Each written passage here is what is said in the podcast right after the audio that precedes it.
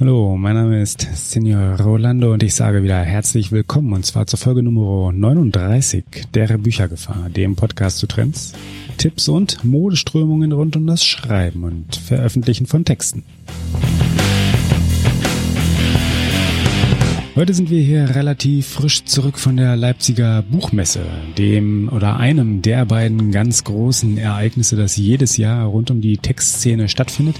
Wenn man einmal absieht von den anderen kleinen, feinen Veranstaltungen zwischendurch, wie zum Beispiel dem Heidelberger Literaturcamp, auf dem wir im letzten Jahr waren, auch in diesem wieder sein werden, aber darum geht's heute gar nicht. Heute geht's wie gesagt, ein bisschen, ein klein wenig, um die Leipziger Buchmesse und der konkrete Anlass, warum wir eigentlich da waren oder warum ich auch da war, äh, mitsamt der Büchergefahr auf den Blogger Sessions vertreten.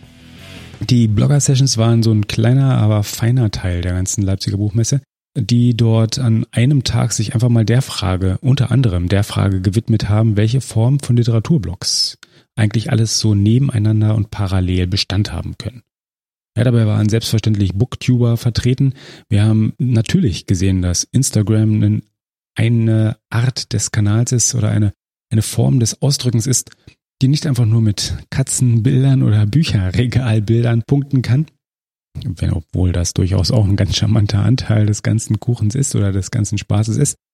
Aber nicht nur das, sondern eben auch durchaus einen ähm, relevanten und inhaltlich äh, sinnvollen Beitrag auch zur Darstellung von Büchern, zur Darstellung von Texten und auch dem Konsumieren von Texten, dem Anpreisen von Texten und dem Lobpreisen von gut gemachten visuellen Eindrücken rund um Texten und auch sonst einfach mit allem, was das Büchergeschehen zu bieten hat, wirklich sein kann. Und neben Booktubern, neben YouTube, neben Instagram, neben den klassischen Literaturblogs, neben dem Feuilleton, der natürlich auch besteht, neben all dem, ergänzend zu all dem, sind unter anderem natürlich auch Podcasts eine völlig valide Möglichkeit, sich auszudrücken und äh, durchaus auch einer der Gründe, warum wir hier mit dabei waren. Aber, aber auch ganz unabhängig von diesen Blogger-Sessions, ähm, auf die ich gar nicht so explizit und im Detail eigentlich hier heute eingehen möchte, war die Buchmesse natürlich eine ganz feine Angelegenheit und vor allem auch eine gute Gelegenheit, interessante Menschen zu treffen.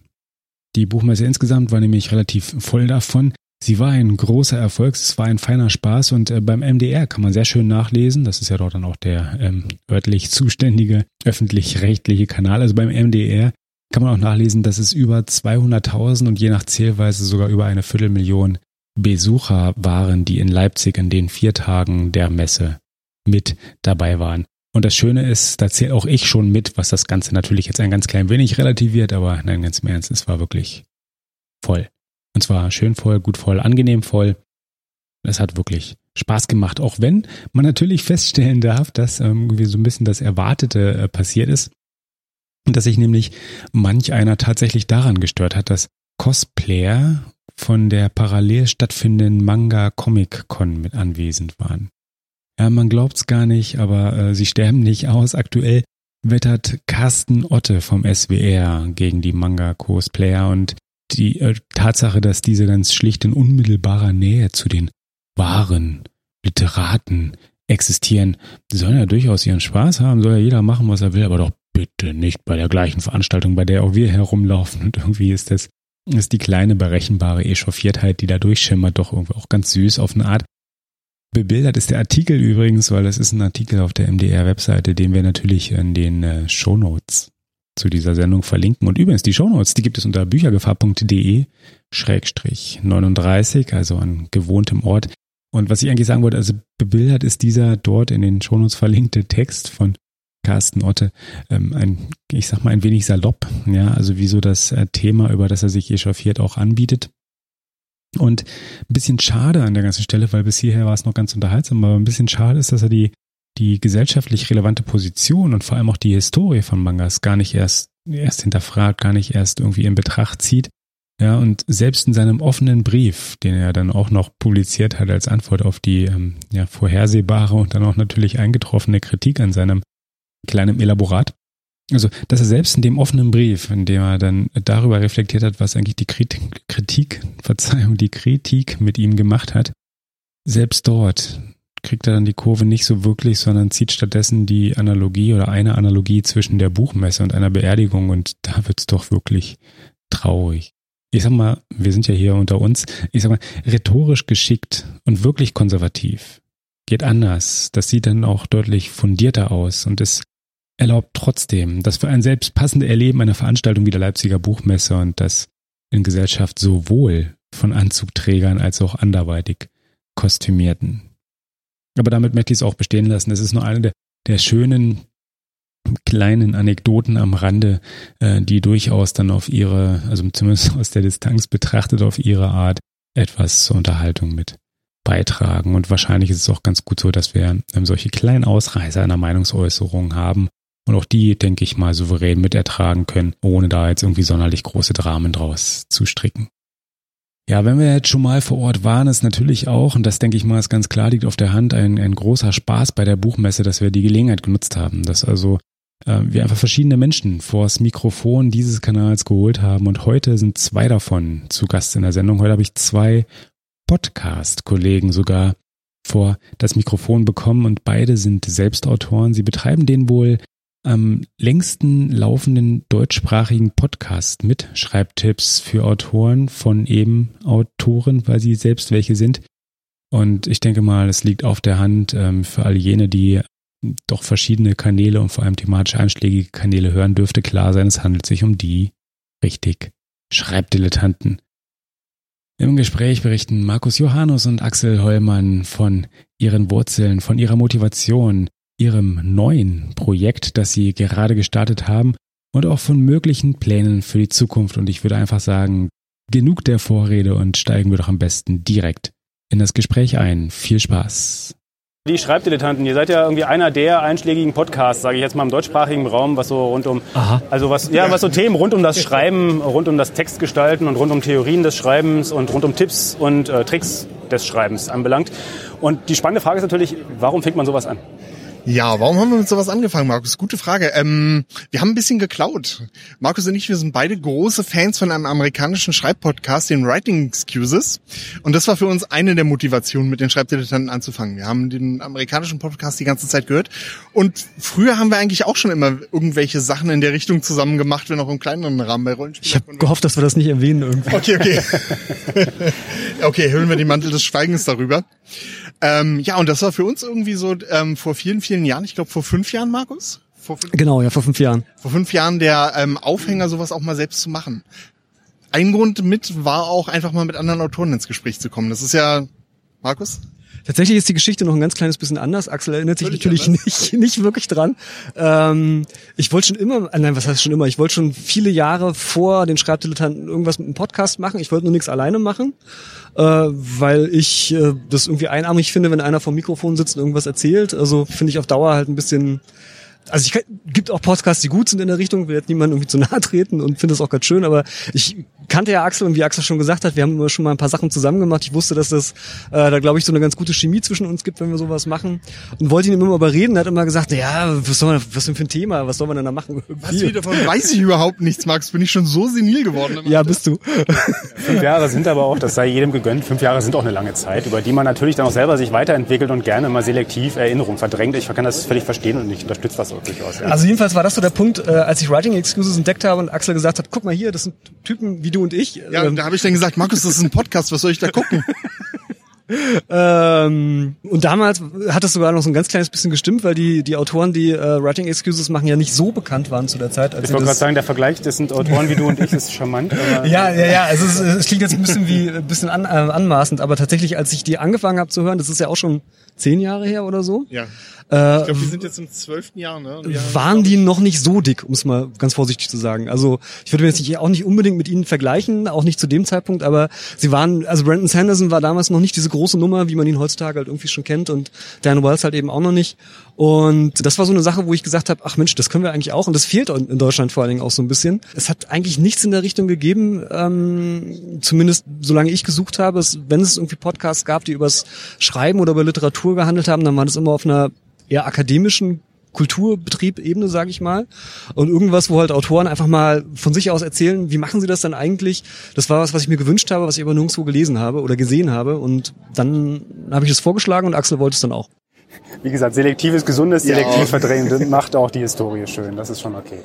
ähm, so, so jeder, jedweder Kanal, den man betreut und der ja auch irgendwie Arbeit macht, hat ja immer so einen gewissen Anteil, zumindest davon, immer auch ein Marketingkanal zu sein, sage ich mal. Ähm, das ist gar nicht so negativ gemeint, wie es für manche vielleicht klingen mag. Ist das aber tatsächlich so? Profitiert ihr auf irgendeine Art und Weise als Autoren, was jetzt das Marketing anbelangt? Also nicht so, was das ähm, Feinern der eigenen Technik anbelangt, aber das Marketing ja. anbelangt, ähm, direkt von dem Podcast oder sind die Zielgruppen nicht doch eher disjunkt? Naja, man sieht's ja. Ne? Also ich meine, wir haben unsere äh, Brotjobs gekündigt, äh, fahren dicke Autos, wohnen in Villen und zünden uns, uns Zigarren mit, mit 100-Euro-Scheinen an. Ähm, also tatsächlich macht man das alles natürlich ein bisschen, um irgendwie aus der Masse hervorzustechen und ein bisschen bekannter zu werden. Ob das jetzt tatsächlich irgendwie einen Effekt hat, den man eins zu eins irgendwie umrechnen kann, und Buchverkäufe weiß ich nicht. Nein, also ich werde auch ganz vorsichtig. Ähm, das ist für uns wirklich nicht der Hauptgedanke. Ganz einfach, weil es auch, weil es auch nicht funktioniert. Für uns ist wirklich nach wie vor der Hauptgedanke, einfach mit anderen Leuten ins Gespräch zu kommen und auch selbst nochmal eine andere Motivation beim Schreiben zu haben. Schreiben ist halt einfach Schreiben ist halt einfach eine relativ, ähm, ja, eine relativ, ich will jetzt nicht sagen langweilig, aber man kommt ja mit anderen Leuten erstmal nicht ins Gespräch. Ne? Man sitzt an seinem Schreibtisch, tippt in die Tastatur und ähm, da ist so ein Channel nochmal noch mal ein anderer Aufhänger, nach draußen zu gehen und auch nochmal was von anderen Autoren mitzubekommen. Wovon wir sehr profitiert haben, muss ich sagen, ist, dass wir tatsächlich ähm, tatsächlich mit anderen Autoren, also nicht mit Lesern, sondern mit anderen Autoren ins Gespräch gekommen sind. Das ist, würde ich sagen, der größte Nutzen, den wir für unser Schreiben daraus gezogen haben. Einfach aus dem Diskurs, der sich über den Kanal ergibt, weil ihr genau. Gäste habt ihr dann doch eher selten in der Sendung. Also ich meine, ihr Richtig, geht ab und zu mal raus. Ja, ich meine, ihr geht ja schon ab und zu mal raus. Ja. Ihr seid auch auf Veranstaltungen schon gewesen und ich ja. habe dann auch schon irgendwie mit Personen gesprochen, aber für gewöhnlich ja, das, beide, hat, das hat einfach technische Gründe auch. Wir würden das gerne ähm, viel, viel häufiger machen, aber es macht doch irre viel Arbeit. Und unsere Prämisse, als wir damals den Channel gemacht haben, war das alles so einfach wie möglich zu halten, weil wir wirklich jede Woche erscheinen wollen. Das ja, das wäre jetzt ein nächster Punkt, bei dem ich ganz ja. gerne aufgreifen würde. Ähm, also diese, diese Arbeit, die es macht, ja. man muss euch ja schon eine gewisse Regelmäßigkeit bescheinigen. Ja, ja also Dankeschön. ja, aber die spannende Frage ist, ähm, hat die wirklich so den Nutzen, den Mehrwert, den es wirklich bringt? Oder sind nicht eigentlich irgendwie die Hörer doch letztendlich oder auch die Zuschauer bei euch letztendlich ähm, Abonnenten, die halt, wenn was Neues kommt, kommt was Neues und wenn nichts Neues kommt, dann ist auf dem also Markus und ich, Markus und ich sind der felsenfesten Überzeugung, dass das absolute A und O die Regelmäßigkeit ist. Wir haben ähm, auch ein neues Projekt, das nächste Woche startet. Da haben wir uns auch überlegt, ähm, da haben wir uns auch überlegt, ähm, wie ziehen wir das auf? Machen wir vielleicht mit den Schreibdilettanten weniger? Machen wir vielleicht das neue Projekt nur einmal im Monat?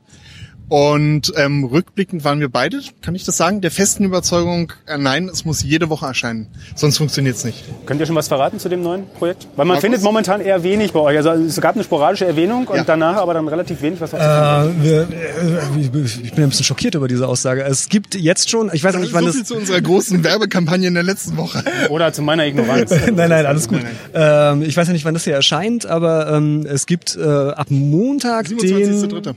27.03.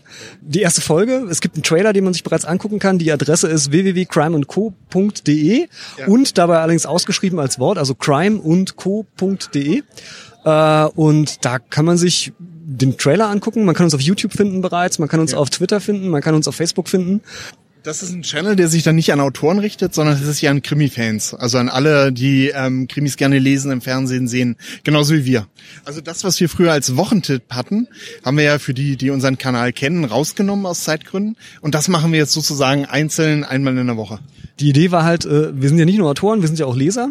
Äh, und äh, also es ist ähnlich wie bei den Schreibdilettanten halt auch. Ähm, äh, wir machen das sowieso, Axel und ich. Wir reden sowieso die ganze ja. Zeit so auf die Art und Weise, wie wir das bei Schreibdilettanten. Und das ist auch so ein bisschen die Idee hinter den Schreibdilettanten. Wir, wir quatschen eh die ganze Zeit und irgendwann hatten wir auch mal den Punkt und haben gesagt, eigentlich müsste man das mal auf, aufzeichnen, was wir hier reden, ja. weil es interessiert vielleicht Leute auch. Und ähm, siehe da, das hat auch funktioniert. Und im Prinzip, also das klingt jetzt ein bisschen, äh, geht ein bisschen in die falsche Richtung. Also Crime Co. sind jetzt nicht die Schreibdilettanten, nur irgendwie mit Büchern, aber ähm, im Prinzip ist die Idee schon irgendwie so ein bisschen ähm, die Erfolgsrezepte, die wir bei den Schreibdilettanten angewendet haben, darauf auch zu übertragen, jetzt einfach was für die Leser zu machen. Okay, gut. Das, das klärt dann auch so ein bisschen die Frage von vorhin mit der Zielgruppe, die vorher noch eine Disjunkte war, dass ihr dann jetzt auch die erreicht, die letztendlich selber lesen und damit dann noch gucken, wer macht denn den Kanal eigentlich? Und Mensch, die haben ja auch spannende Sachen, die da auch irgendwie thematisch passen. Also ich glaube, der Quernutzen ist vielleicht gar nicht so schlecht. Ähm, ein interessanter Punkt ist, das ist ja von Anfang an als YouTube-Kanal konzipiert. Ähm, ja. Ihr habt ja, ihr habt ja euren Podcast ähm, auch irgendwann umgestellt, ergänzt, sage ich jetzt mal vorsichtig. Ähm, ja. von reinem Audiokanal hin zu auch begleitet durch YouTube. Ähm, wie kam es dazu? Ja, Also wir was gehen- war der Das war eine lange Wir gehen mit der Zeit. Also wenn irgendwann 3D-Animationen äh, en vogue sind, dann werden wir als 3D-Animation erscheinen. Ja. Ähm, Ich hab's, ich hab's bei meinen Kindern einfach festgestellt. Ne? Also Markus und ich, wir sind beide eigentlich klassische Podcast-Hörer, was vielleicht auch zu unserem Alter ein bisschen geschuldet ist. Ähm, wir haben das damals gemacht, wenn wir irgendwie durch die Gegend gelaufen sind im Wald, dann haben wir halt Podcast gehört. Aber ich habe halt bei meinen Kindern mitbekommen, dass sich äh, von den Jugendlichen oder von den jüngeren Erwachsenen kein Mensch für Podcasts interessiert oder wirklich wenige. Und das war für uns so der Aufhänger, okay, dann nehmen wir mal einfach auch unser, äh, machen wir einfach auch mal YouTube. War aber ein langer Diskussionsprozess, weil das vom Technischen her doch nochmal eine etwas andere Kiste ist. Und wir haben lange gefragt, Markus, sind wir überhaupt fotogen genug dafür? Und dass ich fotogen bin, dann habe ich nie gezweifelt. Aber ähm, nee, es, ich habe tatsächlich auch eine ganze Weile mit mir gehadert und überlegt, was ist der Mehrwert davon, wenn man uns sieht? Wir unterhalten uns ja nur. Also beim vielen Videos äh, sehe ich irgendwie ein, dass die Leute äh, auch als ja, wie soll ich sagen, dass man sich halt auch sieht bei dem, was sie tun, aber ich habe immer gedacht, äh, wozu? Aber das Feedback ist eigentlich ziemlich eindeutig Ja. und YouTube hat für uns auch noch viele andere Vorteile, die ich gar nicht missen würde und im Endeffekt war das der richtige Schritt und deswegen bestand für uns kein Zweifel. Wenn wir jetzt wieder was machen, dann ist das eigentlich erstmal auf YouTube konzentriert. Okay. Habt ihr so ein, habt ihr so ein bisschen Einblick darüber oder, oder würdet ihr das auch teilen, wie sich so die Zuhörer, Zuschauerzahlen verteilen, also zwischen Audio und Video? Also ist das also momentan würde ich sagen, liegt beides gleich auf mit Ah, okay. Tendenz, dass YouTube ähm, mehr wird. Also ich denke, das war ja auch mit ein Gedanke, warum wir auf YouTube gegangen sind. So die, die Wachstum, Wachstumsraten im Podcast-Bereich, ähm, die haben wir irgendwie ausgeschöpft. Also äh, ich glaube, die Leute, die uns als, als Podcast verfolgen, die haben uns halt schon immer als Podcast verfolgt. Ich glaube nicht, dass da noch großartig Leute dazukommen. Äh, YouTube ist einfach die größere und interessantere Plattform für viele Leute. Warum auch immer, das kann man ja dahingestellt sein lassen. Und ja, ich denke, das ist einfach das Medium, was auch irgendwie in die Zeit passt. Ja. Es hat auch tatsächlich einfach auch ein paar technische Gründe. Wir haben halt äh, bei iTunes inzwischen ein großes Problem, dass wir einfach so irre viel Folgen haben. Das heißt, wir sind bei denen immer aus dem Listing wieder rausgeflogen. Äh, vielleicht dann wieder irgendwas Viele Folgen sind abträglich einem guten Ranking Äh, iTunes. Das finde ich ja, ja, ja, ähm, tatsächlich, ähm, f- wenn man zu viele, also so wie es sich jetzt für mich darstellt, das Support konnte mir noch nicht helfen, wenn man zu viele Folgen hat, funktioniert einfach der Kanal nicht mehr. Ah, okay. Und also, dass wir aktuell bloß mit unseren letzten zehn Folgen gelistet sind, was halt irgendwie doof ist. Und bei YouTube funktioniert halt, dass wir da, vielleicht stellen wir uns auch bloß ähm, zu doof an, aber bei YouTube funktioniert es halt, dass wir da alle Folgen drin haben. Also alle ab der 185. Genau. glaube ich. Ja, genau. Ja, genau, genau, genau, genau, wunderbar. Ähm, du hattest gerade gesagt, irgendwie, dass die Diskussion dazu aber relativ rege war, Ja. irgendwie auch zwischen euch beiden, was auch unter anderem den Produktionsaufwand anbelangt. Ja. Könnt ihr das mal so, auch so rein aus purer Neugiereinteresse so teilen? Wie viel Aufwand habt ihr eigentlich pro Woche? Also ich meine, jede Woche 20, 25 bis 25 Minuten sind fertig, was aus der Sendung Ja. rauspurzelt. Wie viel steckt dahinter? Also wir haben ähm, Aufnahmezeit plus fünf Minuten. So als kleines Vorgespräch. Natürlich noch Vorbereitung, wenn wir sonst noch irgendwas machen. Und Schnitt ähm, dann noch mal pro Folge ungefähr 20 Minuten. Okay, also das ist Also eigentlich ich würde mal sagen, ich würde mal sagen ungefähr eine Stunde in der Woche. Plus, ah, jetzt habe ich das Wichtigste eigentlich vergessen, wo wir eigentlich am längsten inzwischen dran sitzen, Markus. Das ist die Nachbereitung mit unseren Hörern. Social Media Kanäle. Das ist inzwischen irre aufwendig. Also da sitzt jeder von uns, würde ich mal sagen, jeden Tag bestimmt eine Viertelstunde. Mindestens. Mindestens, ja. Darüber muss man sich auch im Klaren sein, wenn man sowas macht. Äh, wenn es läuft, hat man ziemlich viel Arbeit damit. Ne? Also äh, das wünscht man sich am Anfang irgendwie. Wir wünschen uns natürlich immer noch, Ja. so ist es nicht. Aber ich hätte auch nicht gedacht, dass das irgendwann so viel Zeit einnimmt, dass man ähm, ja, dass man einfach so lange braucht, um alle Kanäle abzuklappern und äh, zu gucken, wo haben die Leute reagiert, was reagieren sie denn eigentlich, äh, wie kann ich oder wie kann ich mit ihnen dann interagieren? Das ist ja das der eigentliche Zweck, warum wir das halt irgendwie machen. Und das nimmt wirklich wahnsinnig viel Zeit in Anspruch. Das ist mit einer der Gründe, warum wir gesagt haben, wir konzentrieren uns jetzt erstmal auf YouTube, weil wir dann eine Plattform haben, wo es eine Antwortmöglichkeit gibt äh, und ähm, regelmäßig alle Kanäle für zwei äh, solche Projekte abzuklappern, äh, das würde irgendwann unseren Zeitrahmen sprengen. Verständlich. Auch der Grund, warum wir die Kommentarfunktion bei uns auf dem Blog rausgenommen haben, ganz einfach, weil wir halt ähm, merken, dass wir uns da ein bisschen verzetteln inzwischen. Und die, wir möchten ja auch, dass die, dass unsere Hörer, unsere Zuschauer miteinander kommunizieren und das ähm, funktioniert halt nicht, wenn sich das über verschiedene Kanäle verteilt. Bevor jetzt alle eine Panik kriegen, wir haben die Kommentarfunktion bei Crime Co. nicht Genau, genau. reingenommen und also wir haben da keine, lassen da keine Kommentare zu, genau äh, mit dem mit dem Argument, äh, wer kommentieren will, wer halt mit uns dann interagieren will, der kann das über YouTube machen. YouTube ist ja im Endeffekt eine Social Media Plattform äh, und äh, unser unsere Website, unser Webauftritt, äh, der wird einfach nur die, die, die, die Videos spiegeln, sodass man die halt dann da mal in gesammelter Form irgendwie sehen kann. Aber das Hauptstandbein soll tatsächlich dann jetzt beim neuen Projekt bei Crime Co. Ähm, YouTube sein. Bietet ihr einen Audio-Only-Kanal dafür trotzdem an? Momentan nicht. Wir ähm, gucken noch mal, wie die Reaktionen da sind. Also von der Technik her ist es möglich, dass wir ähm, einfach das Audiofile noch mit rausziehen, so wie wir es bisher bei den Schreibdilettanten machen. Ähm, ob wir uns denn die Mühe machen, müssen wir mal schauen, wie die Reaktionen sind. Wissen wir noch nicht. Bisher ist es nicht geplant, aber ich habe es im Hinterkopf. Okay. Wir hatten gerade, wir hatten gerade letzte Woche darüber schon gequatscht, ob das technisch möglich ist, ob wir das mit einem Blog hinkriegen und so weiter und so fort. Mal schauen. Okay, gut. Gibt's jetzt, also ich meine, das ist jetzt ein bisschen schwer. Eine Frage, die sich normalerweise irgendwie aufdrängt, ist irgendwie, was sind so die nächsten großen Projekte? Jetzt startet ja eins ja. gerade in der nächsten Woche. Das ist jetzt ein bisschen unfair. ähm, aber die Frage ist so ein bisschen, ähm, ähm Seht, seht ihr da irgendwie so die Zukunft in möglicherweise noch weiteren Spezifizierungen, in weiteren, äh, habt ihr weitere Kanäle, die auf der, nicht jetzt konkreten Agenda, weil ich meine, man muss jetzt aber ja. erstmal eins unter Dach und Fach bringen, aber schwören da noch mehr Ideen im Kopf rum, die potenziell irgendwie dann geboren werden könnten, oder? Ja, Ideen habe ich viel zu viele. Das ist eigentlich gar nicht das Problem. Äh, also ich sehe jetzt äh, zeitlich und technisch erstmal gar keine Kapazität noch irgendwas ja. dazu zu machen.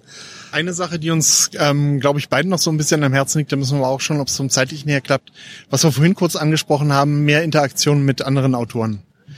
Ähm, müssen wir einfach schauen, ob wir das vom, äh, vom zeitlichen her hinkriegen. Also wären das, das potenziell Gastauftritte genau, in einem genau. der Kanäle? Das Problem ist bloß, dass das vom zeitlichen her nochmal viel, viel, viel aufwendiger ist.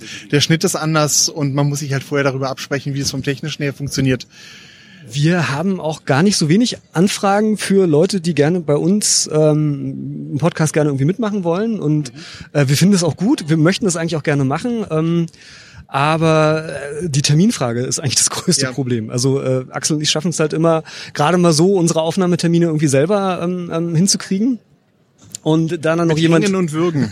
dann noch jemand Drittes dann irgendwie mit reinzuholen. Also wir hatten ja vor nicht allzu langer Zeit Annika Bühnemann mit drin im Podcast ja. und äh, es hat, ich will jetzt nicht lügen, zwei Jahre glaube ich gedauert, bis wir es ja, geschafft haben, einen da einen Termin wirklich zu finden, wo das dann wirklich mal alles geklappt hat und wir genug Zeit und Muße hatten, äh, das vorzubereiten, nachzubereiten, äh, das alles zu organisieren und ähm, wir möchten es eigentlich gerne in Zukunft lieber auch machen, aber ähm, äh, wie das genau funktioniert, ist gar keine technische oder sonst irgendwie problematische Frage. Das ist einfach wirklich eine Frage der Zeit Die und Zeit, ja. der Terminorganisation.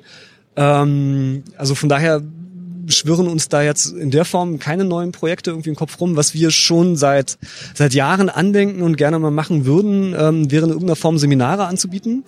Schreibdilettanten-Seminare. Das ist eine gewisse logische Konsequenz eigentlich daraus, dass ihr ja eigentlich einen ja, Education-Kanal, sage ich mal, so ein Stück weit zumindest da irgendwie habt. Genau. Äh, und den dann einfach logisch weiterzuführen. Also da überlegen wir auch schon eine ganze Weile lang, wie wir das machen, was da unser Alleinstellungsmerkmal ist und ähm, äh, wie wir das am besten organisieren können. Ich sag's mal so, ähm, wenn wir... Sobald der 26-Stunden-Tag eingeführt wird, machen wir es.